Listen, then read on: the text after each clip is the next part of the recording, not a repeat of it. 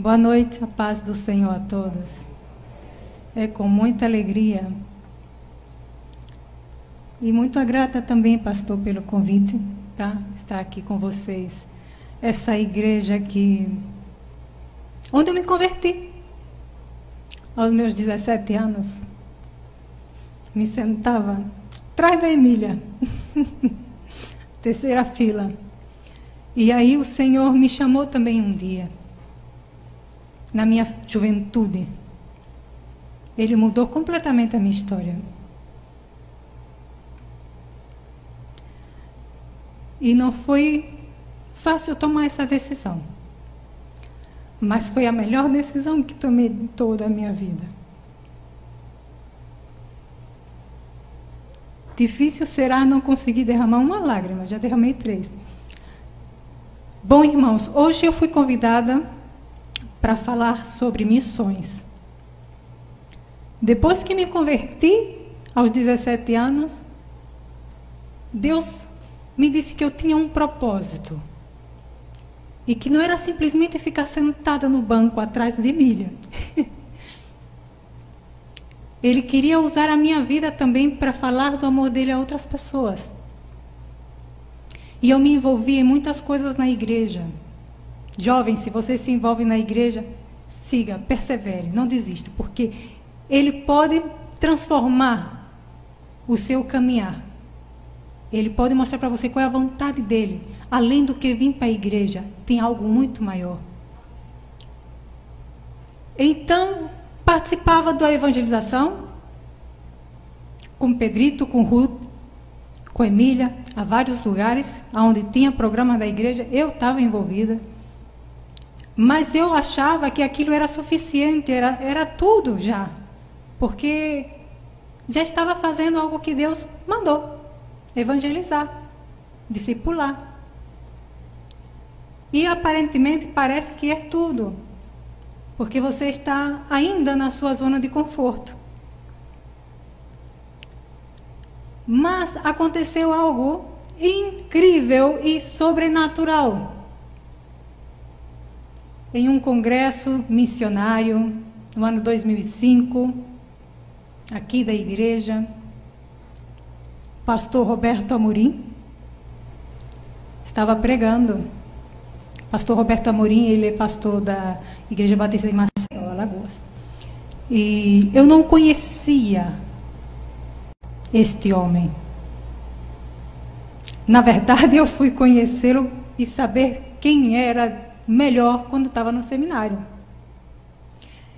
E estava pregando este homem e ele estava falando sobre a minha vida. Havia muita gente nesta igreja, mas muita. Eu me lembro que lá fora tinha como cinco ônibus, vieram congregações batistas para cá. Estava cheio, não havia lugar para sentar. Depois do pastor falar sobre todas as coisas que Jesus havia feito e continuava fazendo, ele agora estava falando do que Jesus queria fazer comigo, usando esse pastor que eu nunca ouvi. E ademais, quando eu digo sobrenatural, é porque algo sobrenatural passou. Uma senhora de quase 90 anos que estava no penúltimo banco desta fila, é história para contar, mas eu vou tentar resumir no penúltimo banco desta fila, ela saiu de lá correndo, cheia de, cheia de Deus, se aproximou de mim, que estava Ruth Delma do lado, minha irmã também, e ela disse: licença, tenho que falar com ela. E eu me assustei, porque eu disse: eu conheço muita gente nessa igreja, mas essa senhora eu nunca vi. Mas eu vou escutar. E ela disse: Deus está dizendo para você que chegou o tempo em que Ele te vai mandar a outro lugar. E você deve dizer sim. Eu recebi isso e ela voltou para o seu lugar. Terminou o culto, antes de terminar, eu não me estava sentindo bem. Não porque estava enferma, mas era o Espírito Santo falando comigo apertando e dizendo assim: Você tem orado. você tem pedido para que eu te faça útil na terra, eu vou fazer. E eu ainda fiquei assim, cacucando. Eu disse: não, isso é armada de Ruth. Ruth foi falar para essa senhora que eu gosto de evangelizar, que eu gosto de missões. Isso é armada de Ruth. Ô oh, Ruth, você está aí? Oi, Ruth! Beijo. então, é, eu fiquei pensando, aí conversamos um pouquinho. E depois eu, tipo, antes que acabe o culto, todo mundo começou já a sair, né? tinha muita gente, começaram já a sair para poder pegarem seus carros e entrarem, garantir o, o, o banco no ônibus. Mas eu saí correndo e fui pegar a senhora, porque eu pensei, ela está no penúltimo banco, é muito mais fácil ela descer aquela escada antes que eu chegue, né? Desci, fui correndo até ela e disse: Olha só, eu sei que você sabe coisas de mim. Eu sei que alguém lhe contou algo. E ela disse assim: Eu nunca te vi na minha vida. Só que eu cheguei cedo e me sentei ali e comecei a orar. E quando você passou, Deus falou para mim e disse: Vê essa jovem que está aí? Não deixe ela passar. Fala para ela essa mensagem. Que eu vou tirar ela daqui. E vou levar ela para o lugar que eu quero. E eu fiquei pensando, eita, que ela, ela não quer dar o braço a torcer, ela não quer dizer que foi Ruth. Mas ela chegou e disse assim: Olha, se você não acredita em mim, eu nem sou dessa igreja. Eu sou de uma congregação do interior. Não me lembro o interior que disse, porque havia muitos. E eu nunca tive na minha vida. Só que eu passei o culto todo. Eu disse, Senhor, eu não vou fazer isso. Senhor, vai pensar que eu sou uma véia doida. Eu não vou fazer isso. Como é que eu vou lá e vou dizer isso para ela? Que o Senhor vai tirar ela daqui?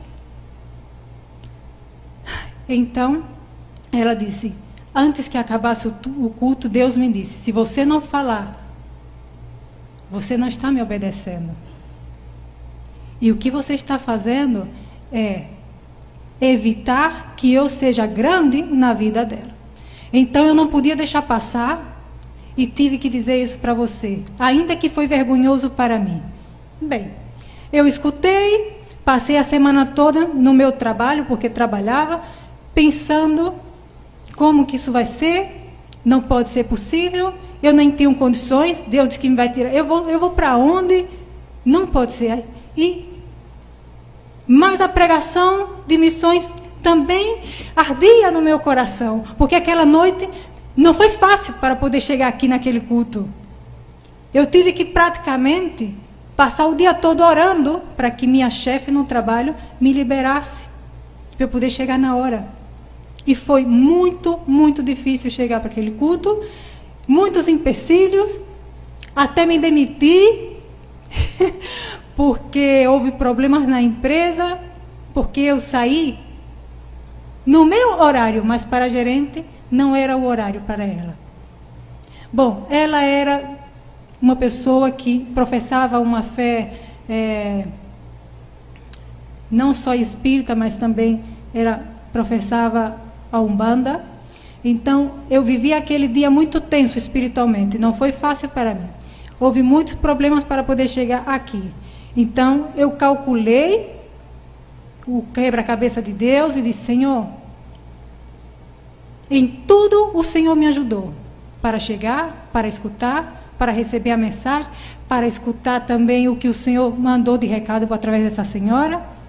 Então eu vou crer que sim, o Senhor está querendo tirar-me daqui para algo que eu ainda não sei, mas eu também não sei como vai ser.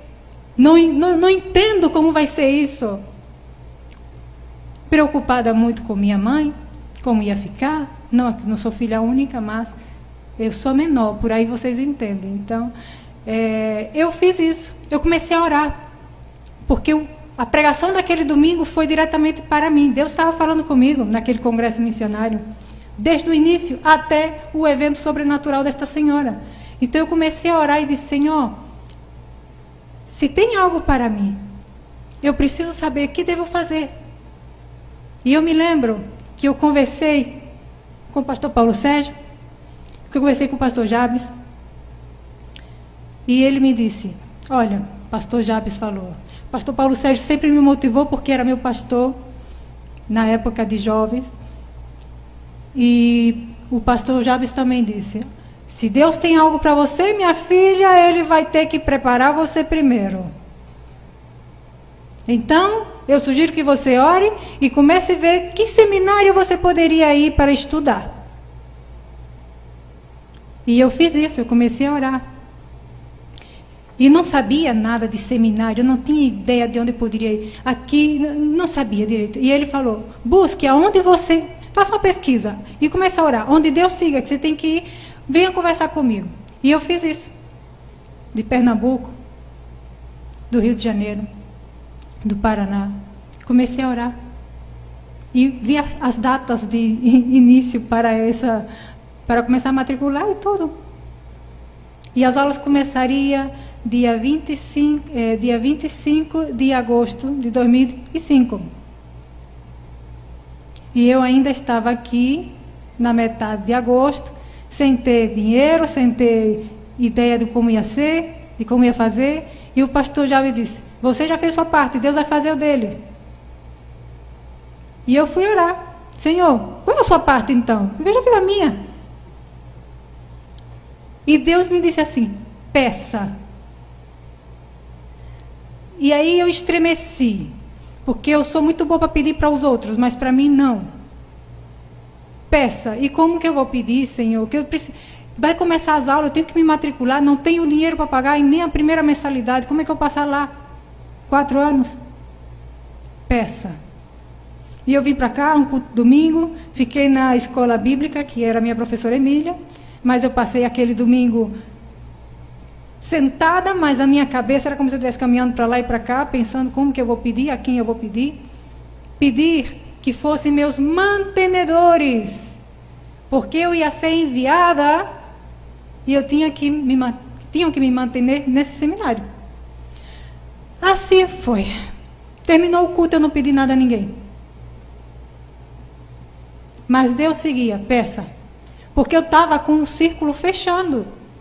Se eu perdesse aquela inscrição, eu tenho que esperar um ano. E eu me lembro que a primeira pessoa que eu pedi, eu nem sei se ele está aqui, pastor, não, não, me lembro nem o nome, mas era um delegado, é, o pai de uma jovem também que era delegada.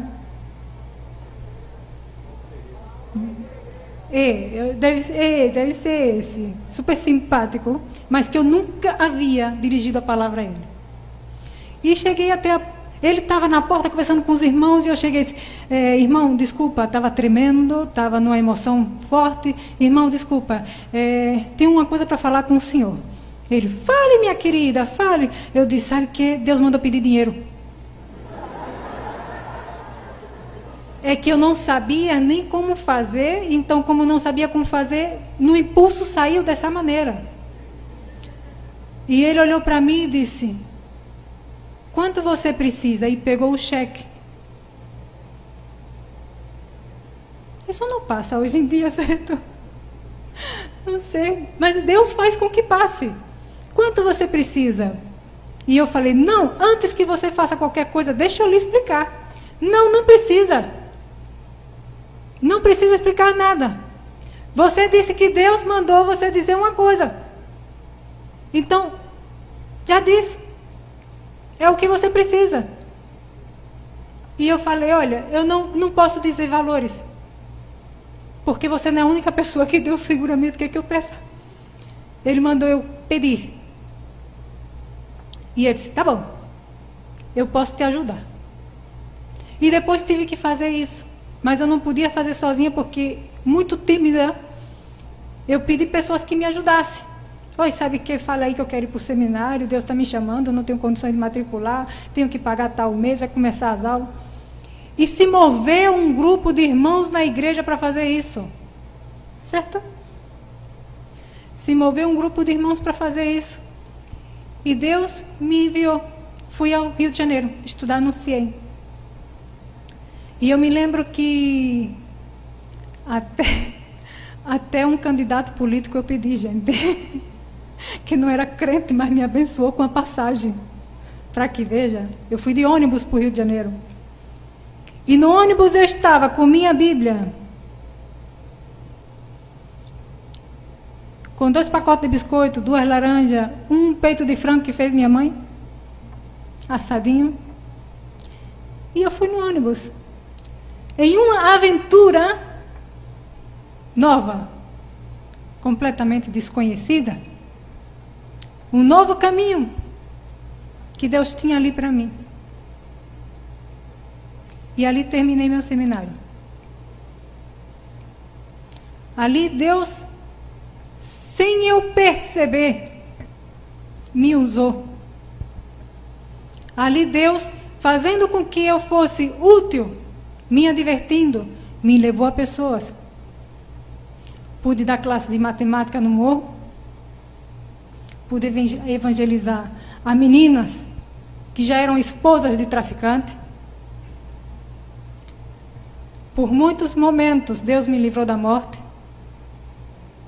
Por muitos momentos, passei por dificuldade.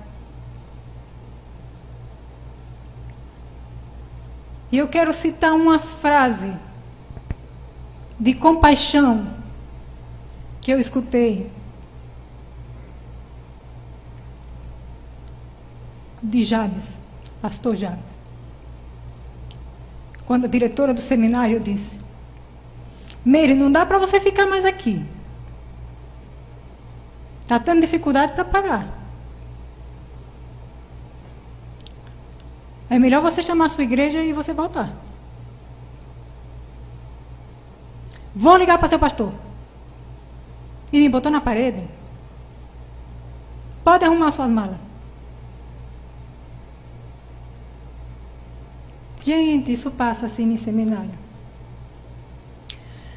E eu falei: não, não ligue para meu pastor. Deus que me trouxe. Deus me vai manter. Mas eu vou ligar. Ligou e disse: Venha, ele está aqui no telefone.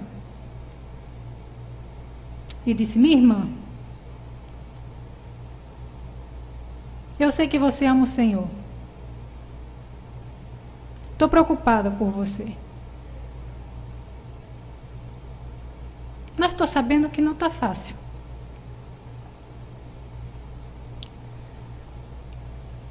Por favor, não fique aí engolindo sapo. Não engula sapo. Naquele momento, essa frase poderia vocês entenderem como que significa é, como que não está dando importância? Não. Ele sabia. E aquela frase para mim entrou como: Eu sei que ele entende o que eu estou vivendo e quer o melhor para mim. Mas eu também respondi ao pastor com carinho e disse: Pastor,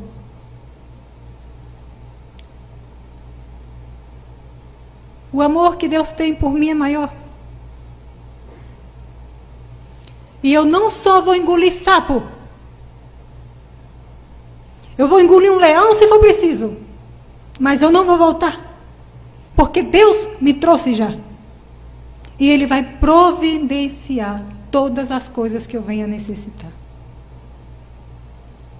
E nunca me faltou. E para testemunho, podem consultar. Eu, da minha turma, fui a que sempre paguei antes da data. Deus sempre foi fiel. Ele me deu trabalho, podia limpar casas dos missionários que já estavam lá, podia servir o cafezinho da União Feminina. E virei a rainha dos banheiros, porque limpava de maneira espetacular. E com todas essas coisas, eu saí. Eu concluí o curso. Mas não porque foi eu que consegui, é porque Deus permitiu que eu conseguisse. Porque Ele sabia que eu ia ser útil naquele lugar, porque Ele disse que ia me tirar daqui. Não te vai tirar de um lugar e colocar em outro para que você fique sem dar fruto. Deve dar fruto para o Senhor.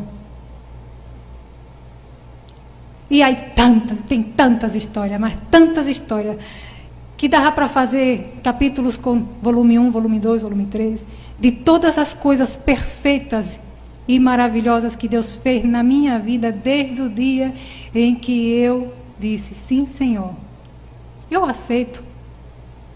Aceito a Jesus, aceito servir ao Senhor e aceito ir aonde o Senhor está dizendo que eu tenho que ir.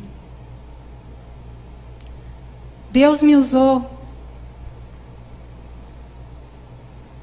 aqui, ali, aonde estou agora, e eu sei que Ele vai seguir usando a minha vida, porque eu disse: Senhor, aqui estou, faça a tua vontade. Não necessita muito, basta ser obediente. Agradeço muito a Deus pelas pessoas que Ele colocou na minha vida, na minha trajetória, em tudo isso, em tudo. Vocês não sabem o poder que tem uma pessoa quando ora por você, quando te visita, quando te dá uma oferta, quando te dá um prato de comida, quando te dá um bico para você fazer. Deus faz de muitas maneiras e eu sou grata a Deus pelas pessoas. Aqui na Bíblia eu tenho, graças a Deus, o pastor que tanto me abençoou no tempo da minha juventude, porque se converter com 17 anos não é fácil. A palavra, quando é ministrada, ela tem que entrar naquela boa terra, fazer aquele efeito que Deus espera. E eu tive um pastor que me acompanhou na minha juventude. Sempre foi o pastor Paulo Sérgio muito atencioso com todos os adolescentes e jovens. Depois tive na minha é, juventude também amadurecimento espiritual através dos aconselhamentos com os pastores. Tive boa doutrina, aprendi muito, muito da Bíblia, tive bo bons professores na escola bíblica dominical, bons amigos, bons amigos que me levaram e que eu tenho até hoje no meu coração, me levaram para o bom caminho, me mostraram o que é ter compaixão aos perdidos, amar as pessoas, mostrar o amor de Deus às pessoas. Aqui eu tenho muito bons amigos, muito. Graças a Deus, porque eu fui fiel quando eu me converti a Ele, eu deixei muitas coisas para servir ao Senhor. E vale a pena. Vale muito, muito, muito a pena. Pastor, eu contei essa parte, mas eu não sei se ainda tenho tempo para ministrar. Até 8 horas? Não, né? Até 7h45. Até 10? Bom, irmãos, é, Deus me levou para o Chile. Hoje eu estou no Chile. Me casei com um chileno, tenho duas filhas. E lá também a gente testifica do Senhor. Eu quero convidar vocês para conhecer um pouco mais de Jesus neste, nesta noite através da sua palavra. Assim que vamos abrir nossas Bíblias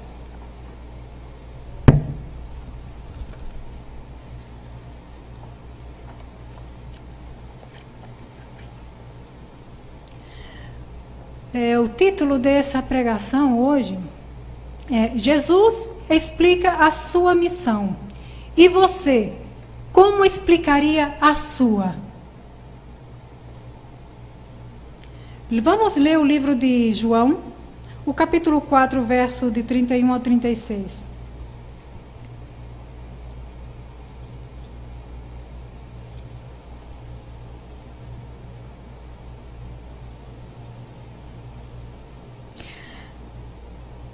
Anterior a essa história, Jesus havia estado com a mulher samaritana. E ela recebeu a dádiva do amor, da graça do Senhor. Posterior, então, diz: Nesse interim, os discípulos lhe rogavam, dizendo: Mestre, come. Mas ele lhes disse: Uma comida tenho para comer, que vós não conheceis. Diziam então os discípulos uns aos outros: Ter-lhe-ia porventura alguém trazido o que comer? Disse-lhe Jesus: A minha comida consiste em fazer a vontade daquele que me enviou e realizar a sua obra. Não dizeis vós que ainda há quatro meses até a ceifa? Eu, porém, vos digo: erguei os olhos e vede os campos, pois já branquejam para a ceifa. Já branquejam para a ceifa. Até 35. Aqui nesse texto, irmãos, vemos que a necessidade básica e suprema do Senhor Jesus é fazer a vontade de Deus e realizar a sua obra. Agora, quando pensamos em obra, a obra que Deus tem para Jesus e que podemos conhecer também aqui nesse mesmo livro, no capítulo 5, a partir do versículo 19, é quando Jesus ali explica a sua missão. Permita-me ler para vocês alguns versículos deste capítulo 5. O versículo 21 diz assim: Pois assim como o Pai ressuscita e vivifica os mortos, assim também o Filho vivifica aquele a quem quer. Sigamos com o 22. E o Pai a, nin, a ninguém julga, mas o Filho confiou todo o julgamento. 24. Em verdade, em verdade vos digo: quem ouve a minha palavra e crê naquele que me enviou, tem a vida eterna. Não entra em juízo, mas passou de morte para a vida. 29. Os que tiverem feito bem para a ressurreição da vida, e os que tiverem praticado mal para a ressurreição do juízo. Versículo 39 diz assim: Examinai as Escrituras, porque julgais ter nelas a vida eterna, e são elas mesmas que testificam de mim. Nesses versículos podemos ver que Jesus ali estava explicando a sua missão. Então, Jesus relatando a sua missão, ele veio para vivificar o homem ele veio executar juízo justo, ele veio dar salvação. Jesus veio para garantir ressurreição da vida e do juízo, e Jesus veio para revelar-se através das escrituras. Desta maneira Jesus estava cumprindo a sua missão. Ele cumpre até hoje, porque podemos conhecê-lo através da palavra também. No versículo 24, irmãos, eu quero fazer ênfase, porque diz: Em verdade, em verdade vos digo que quem ouve a minha palavra e crê naquele que me enviou tem vida eterna. Não entra em juízo, mas passou da morte para a vida. Ele coloca aqui, de maneira clara e absoluta, a condição estabelecida para que esta pessoa venha desfrutar de outro nível de experiência, de um nível que transcende o que ela tem conhecimento. Então, isso é maravilhoso. Isso é grandioso. Você saber que caminhar com Jesus agora não vai ser o mesmo que aquela sua mentalidade conhecia antes. Ele vai te mostrar um caminho que transcende o seu entendimento, porque não é normal para o homem natural conhecer as coisas de Deus, mas para o homem espiritual, sim, ele vai mostrar. Então, para isso também, para ter a vida eterna, é necessário ouvir e crer. E hoje muitas pessoas, por incrível que pareça, não têm essa oportunidade de ouvir e crer. A gente conhece pelos dados que há países, tem países que, infelizmente, o evangelho é praticamente escasso ali. Perseguição, execução.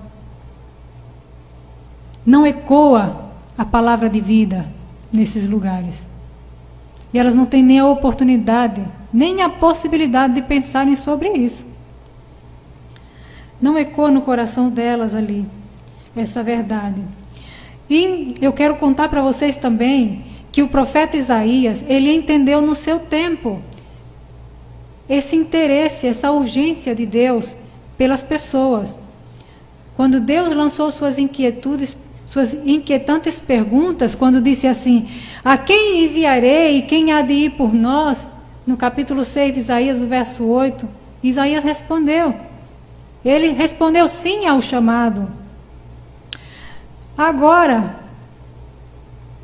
você conhecendo um pouco disso, ou mais de um pouco acerca dessa responsabilidade, do interesse também que o pai tem e o filho tem em transmitir o amor dele para essas pessoas, eu quero lançar algumas perguntas que são de reflexão para que vocês mesmos fiquem pensando, porque essas perguntas foram também para mim feitas em algum momento em que eu tive que pensar e tomar uma atitude de responsabilidade frente ao que Deus estava querendo comigo. Então, como você responde às missões hoje? Como responde à sua missão? Não é essa dada. É essa, essa missão é essa que é dada por Deus. Não é essa missão que você tem de seus projetos pessoais, de suas conquistas, é, de mudança de hábito, ou até mesmo de um planejamento para ver se dá para servir em algum ministério na igreja. Vai além disso. Não é simplesmente pensar em seus projetos e ver: será que eu tenho disposição para servir ao Senhor?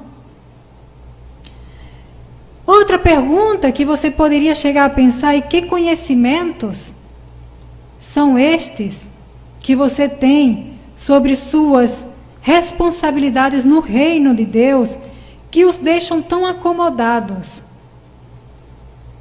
Que tipo de conhecimento é esse que tem que deixa vocês tão acomodados com relação à responsabilidade no reino de Deus? Será que também você poderia chegar e pensar sobre isso? Será que no seu calendário de vida cristã, para quando está o obedecer ao seu chamado? Está pensando sobre isso? Aí no seu calendário de vida cristã? Porque a gente às vezes faz um, um plano semanal, mensal, para todas as coisas são triviais do cotidiano, mas e para as espirituais? Para aquelas que sabemos que já é um mandato? Alguma vez pensou? Quais são, então, agora, as escusas apresentadas atualmente para que vocês desviem o olhar e não queiram participar do trabalho de Deus no mundo? Ser um embaixador de Cristo, um agente de misericórdia, um foco de luz para os que estão caminhando para as trevas diariamente. É o que Deus quer que você seja. Então, eu quero fazer um parêntese, porque quando a gente fala assim, ser um foco de luz, de misericórdia para as pessoas, a gente pensa assim para o mundo. Mas vamos fazer um parêntese agora também e pensar: como posso eu ser um foco de luz, de misericórdia, um, um canal de, de misericórdia para a minha comunidade eclésia?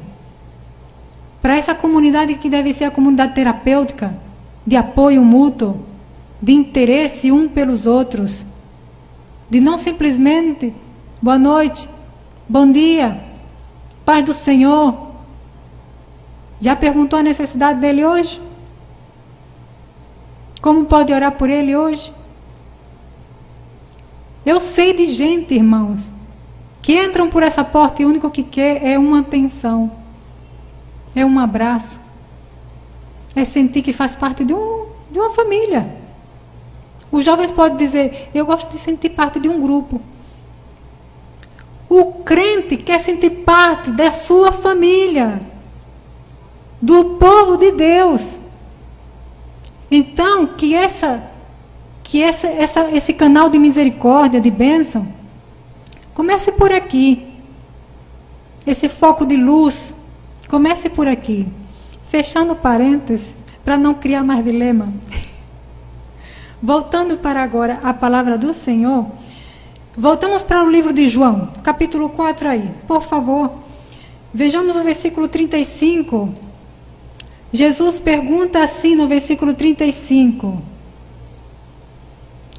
Diz: Não dizeis vós que ainda há quatro meses até a ceifa? Eu, porém, vos digo: erguei os olhos e vede os campos, pois já branquejam para a ceifa.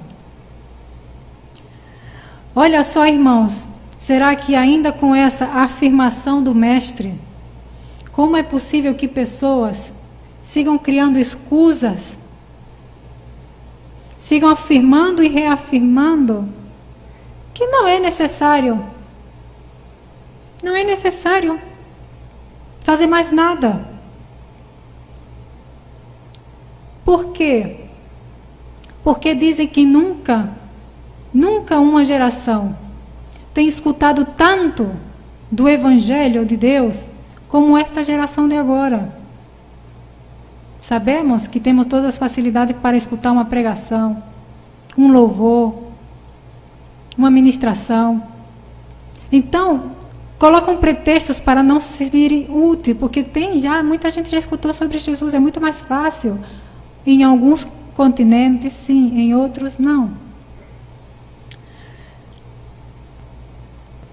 Eles já conhecem, não necessitam de mais nada, é assim que afirmam, tem toda a facilidade do mundo, não vai na igreja porque não quer. Não deveríamos pensar desta maneira. Não. Segundo aqui, Jesus está dizendo. Vocês dizem que faltam quatro meses ainda para ser. Eu estou dizendo, olha para o campo, está pronto. Está branco. Quem mais está esperando? Então, temos que pensar desta maneira. Enquanto muitos dizem que não, todos já têm facilidade e podem conhecer Jesus de alguma maneira, internet, cada esquina aqui tem uma igreja. Devemos pensar e perceber também que nunca houve uma geração tão pervertida, tão perdida no bosque do inimigo. E sabemos, ah, sabemos, que Deus, Ele quer se revelar, tanto a pequenos como a grandes. Ele deseja se revelar. Por isso, Jesus está aí, explicando a sua missão. Devemos obedecer então à instrução de Deus. Então, meus amados, Deus também nos chama. Ele nos instrui, nos chama. Tem um chamado imperativo, uma ordem, lá em Mateus 28, versículos 19 e 20. Ide, portanto, mova-se. Observe o que, é que você necessita fazer. Mas ele está dizendo aqui também o que é para fazer. Ide, portanto, fazei discípulos de todas as nações, batizando-os em nome do Pai, do Filho, do Espírito Santo, ensinando a guardar todas as coisas que eu vos tenho ordenado. Eis que estou convosco todos os dias até a consumação do século. Temos aí a garantia da presença do Senhor. Não estamos só. Ademais, no livro de Atos, capítulo 1, versículo 8, temos também a garantia do poder do Espírito que nos vai motivar, que nos vai levar a realizar as obras que ele tem para nós. Então, Podemos ser transformados através desse mandamento. Podemos ser testemunhas. Podemos levar o amor de Deus ao nosso Aracaju, ao nosso estado, ao Brasil e ao mundo. Basta obedecer. Isso deve ser algo totalmente motivador para nós. Realizar a obra de Deus não estando sozinhos. Então entenda que se você faz algo para Deus nesta missão, você está fazendo algo superficial. Mas se você se permite que Deus faça algo na sua vida e por meio de você, isso é sobrenatural. Porque não é na sua força, não é na sua competência, na, no seu intelecto. É Ele em você realizando a obra dele a sua missão na terra. É, quero contar-lhes agora, é, rapidamente, já comentei que estava no Chile, E quero contar-lhe que eu, meu esposo Miguel, juntamente com um irmão amigo, servo do Senhor, Juan Carlos, estamos servindo ao Senhor na evangelização de profissionais. Deus, recentemente, nos deu a possibilidade de adquirir um imóvel, uma propriedade no centro de Santiago, em um lugar que seria como difícil de crer que Deus, não difícil de crer que Deus dá, mas difícil de crer que nós poderíamos conseguir sem Deus. E neste lugar Deus quer usar-nos ali para capacitar, primeiro para atrair a esses profissionais ao Senhor, porque Deus é o Deus da colheita. A gente trabalha para o Senhor, é Deus que vai e faz o complemento da obra.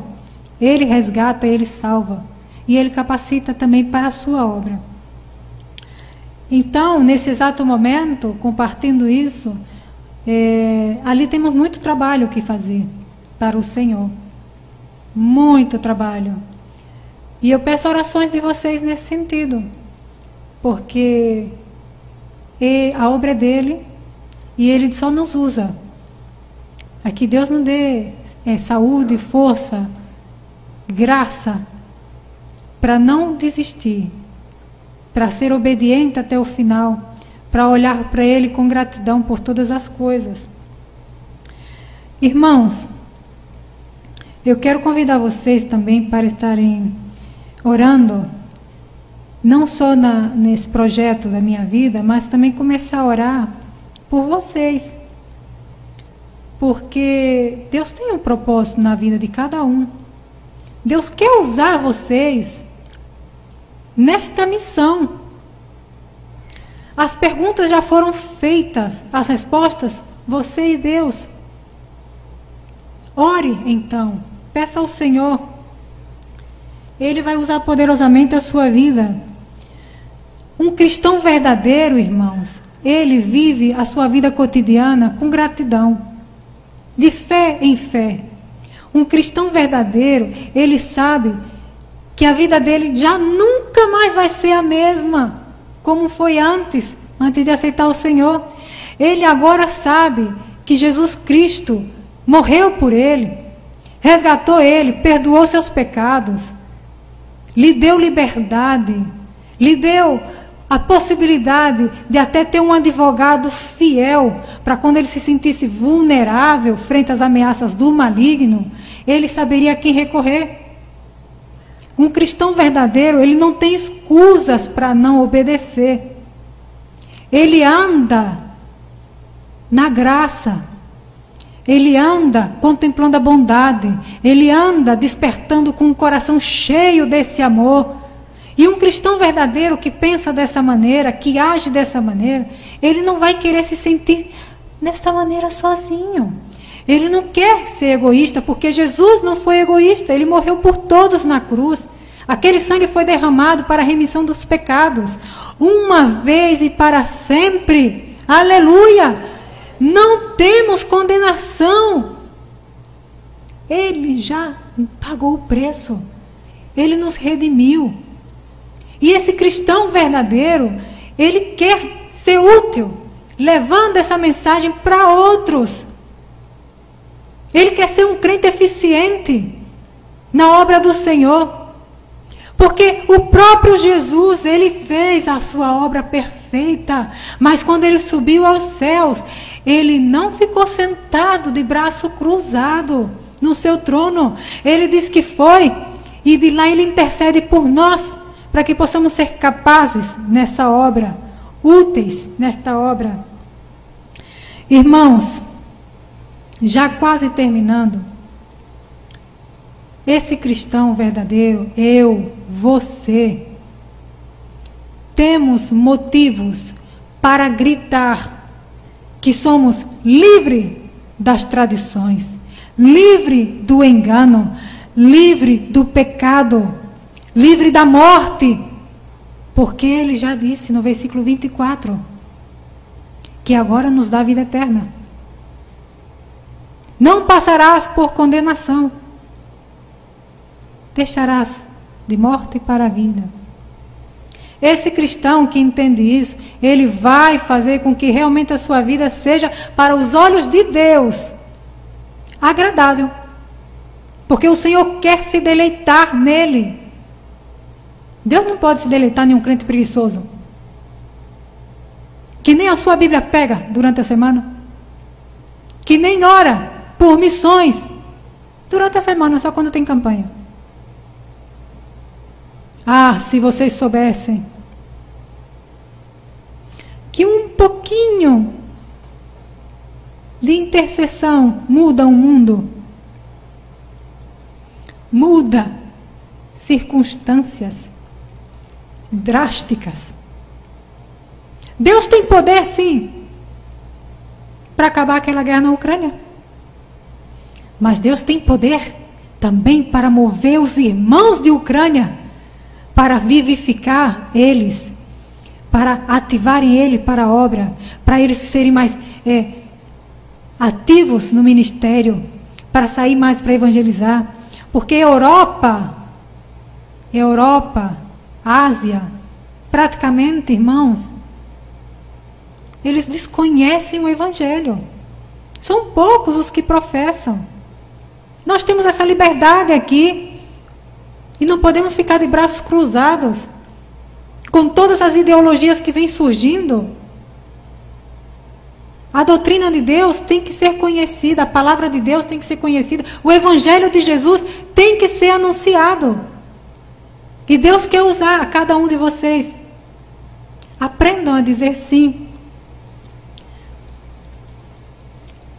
Irmãos, como disse esse cristão verdadeiro, ativo, ele vai viver em outro nível de experiência, que é sobrenatural.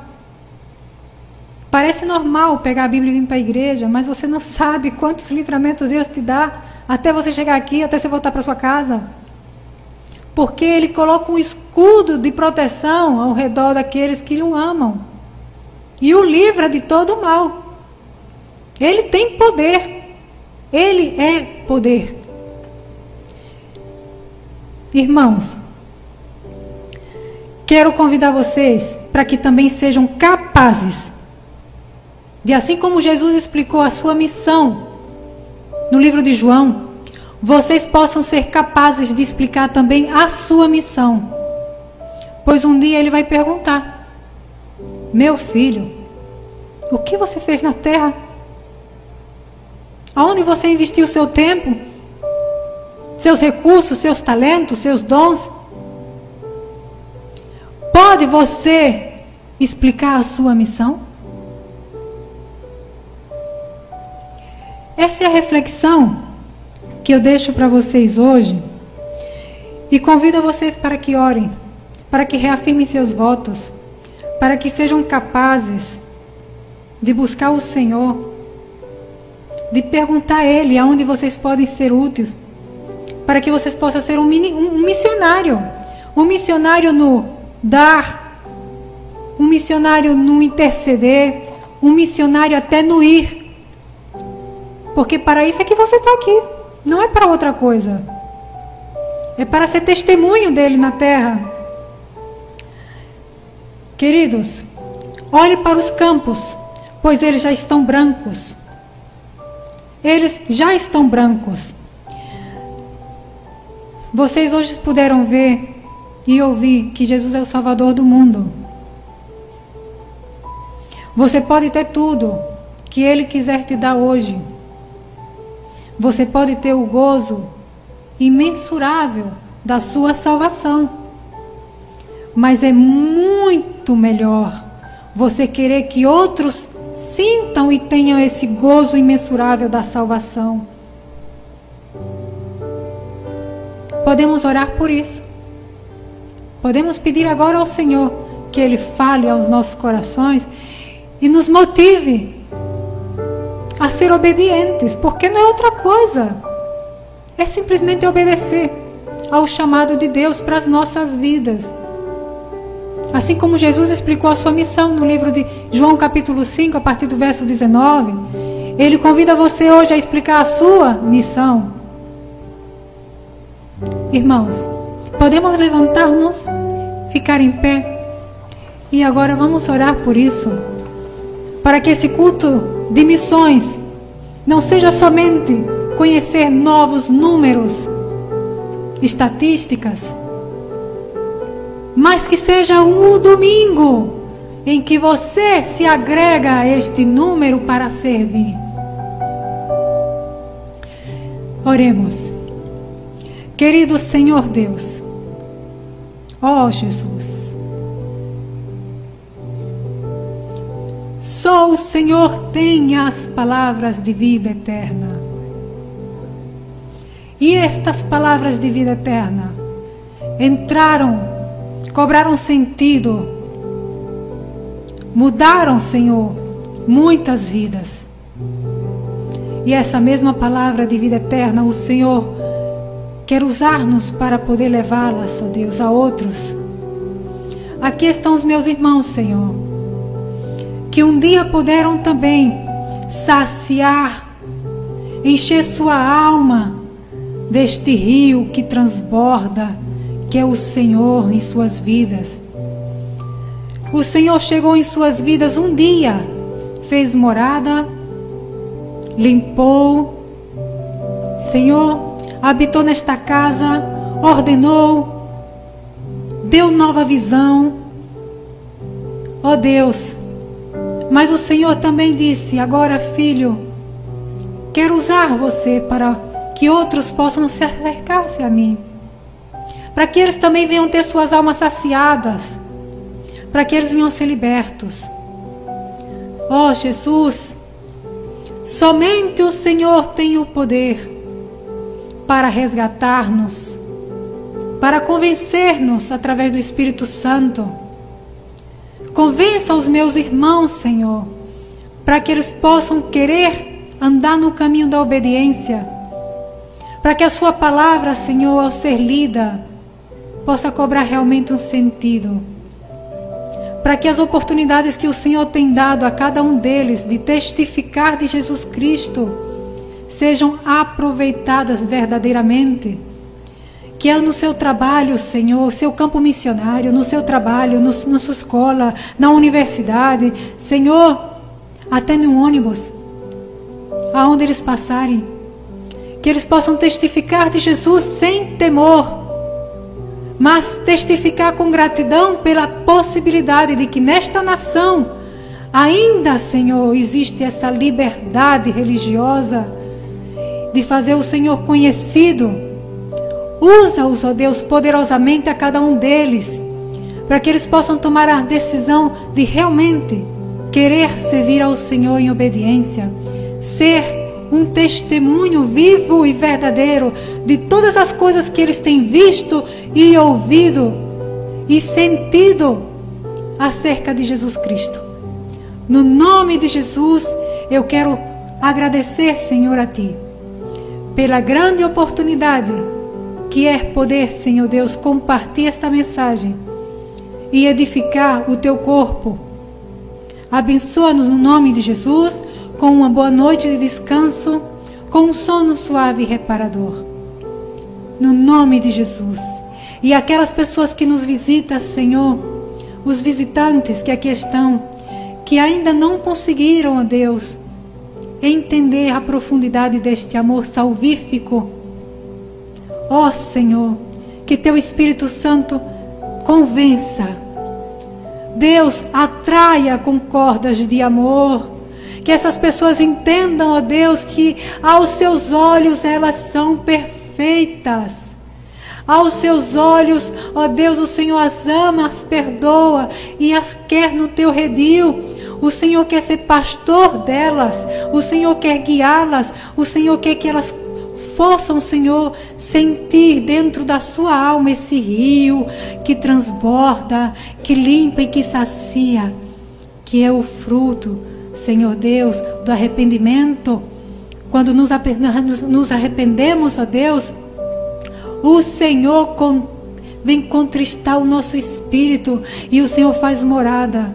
E todas as coisas, ó Deus, uma vez confessadas a Jesus Cristo, todas as coisas são mortas, porque agora Jesus Cristo vem e vive. E ela pode dizer: Já não vivo eu, mas Cristo vive em mim.